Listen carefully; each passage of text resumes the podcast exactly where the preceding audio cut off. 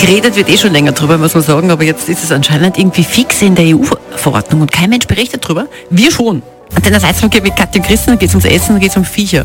Es geht um die sogenannte Durchführungsverordnung EU 2025-5. Aha. Also das fünfte Teil, was sie sich dieses Jahr überlegt haben. Die ersten vier sind auch recht lustig, aber wir schauen uns Nummer fünf an. Okay. Und zwar geht es darum, dass man demnächst eben auch Insekten in Nahrungsmitteln verarbeiten kann. Ich meine, die WHO, die World Health Organization, weist ja eh schon länger darauf hin, dass es insgesamt 2000 Insektenarten weltweit gibt, die alle essbar wären. Das heißt, wir reden jetzt wirklich von so kleinen Maden und so weiter. Man kennt Ja, das ja. ja aus, Südostasien, die essen das ja am Spieß. Na, warte, schau ja, ganz, ganz offiziell heißt es zur Genehmigung des Inverkehrsbringens von teilweise entfetteten Pulver aus Aceta domesticus. Das wäre die normale Hausgrille.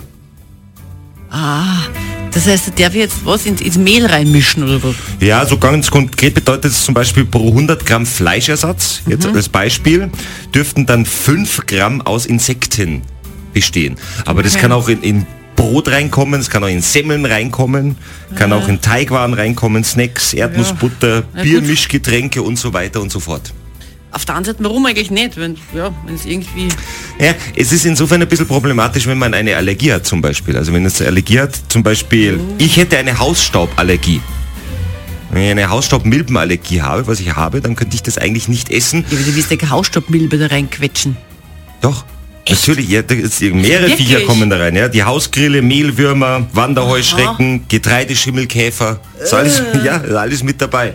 Und es wird nicht auf die Packung groß oben drauf geschrieben, wo man drauf schreibt, jetzt mit den besten Mehlwürmern aus Indonesien, sondern man müsste, muss tatsächlich die Zutatenliste lesen und dort dann wieder natürlich der lateinische Begriff. Das heißt, wenn da sowas drinsteht wie zum Beispiel Arceta domesticus ja, oder Tenebrio molitor, das wären die Mehlwürmer, Oh Gott. Dann bitte vorsichtig sein. Also, EU-Verordnung ist noch nicht durch, aber trotzdem regt sich heute Morgen schon unser Männergesangsverein Ja, darüber ja, auf. gut so. Grüß euch. Kommt einer. Sie haben auch schon drei Mehlwürmer. Getrunken. Bitte schön, die Herren.